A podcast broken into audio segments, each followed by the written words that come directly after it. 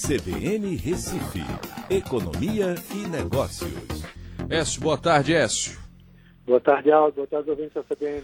Ô, Écio, deixa eu só dar um recadinho rapidinho, porque é impressionante essa quantidade de fake news que tem.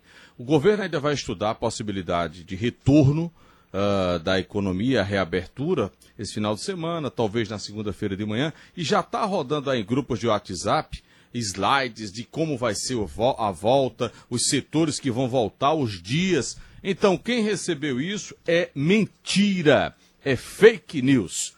É brincadeira isso, viu, Écio? Pois é, é... recebi. Você recebeu? Recebi. Ah, é um absurdo isso, né, Écio? O negócio daquele. E os caras fazem bem feitinho, né, Écio? Na verdade, quem acompanha isso de perto reconhece, né? Eu vi é. o cara que tinha cara pois de ser é. fake news. Pois é, mas veja, a gente reconhece que está em cima o tempo todo. E quem não reconhece? Essa é. essa é a bronca, Esse né? Esse é o problema. Olhe, por falar em problema, PIB caindo aí, voltamos oito anos no tempo, foi esse? Isso mesmo, Aldo. A gente regrediu aí ao patamar de 2012. A queda de 1,5% não chama tanto a atenção, né? Se você for olhar alguns países no primeiro trimestre já foram, é, já apresentaram a queda de 5%, mas porque tem a questão do timing, né? Os países da Europa é, no primeiro trimestre estavam com um impacto forte já da pandemia, enquanto que aqui foi praticamente os últimos 10 dias de março. Né? Agora, no segundo trimestre é que a gente deve ter um impacto bem mais forte, aí de 5%, 6%, 7%, é, até porque no Brasil e em Pernambuco, é, o setor de serviços representa 70% do PIB.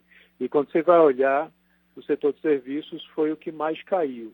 Né? É, a nível de Brasil, né, caiu 1,6%, seguido pela indústria com 1,4%. O agronegócio, que vive uma realidade diferente, é, subiu 0,6%. Tá? Então, isso é pelo lado do produto.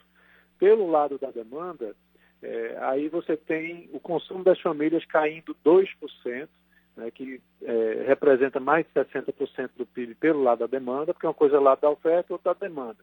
E, assim, de forma inédita, você tem queda dos dois lados, né? Uma coisa bastante preocupante e que não tem a ver com a economia em si, mas sim com algo de fora, que é o coronavírus, impedindo que a economia cresça. Chama a atenção pelo lado positivo o investimento, que aumentou 3,1%. Mas isso tem muito a ver com o início do ano, que a, a gente até comentava aqui na coluna, né, que parecia que a economia ia realmente crescer acima de 2%, olhando dados aí da produção industrial e dos investimentos. Só que isso foi, é, o coronavírus jogou água no chope aí, derrubando esses números consideravelmente. Uhum. Então a expectativa é que no segundo trimestre a coisa seja ainda bem pior. Écio, bom final de semana. Vamos aguardar aí o que é que vem pela frente. Um abraço a todos. Bom fim de semana até segunda. Tchau. Até segunda. Economia e Negócios, na CBN Recife.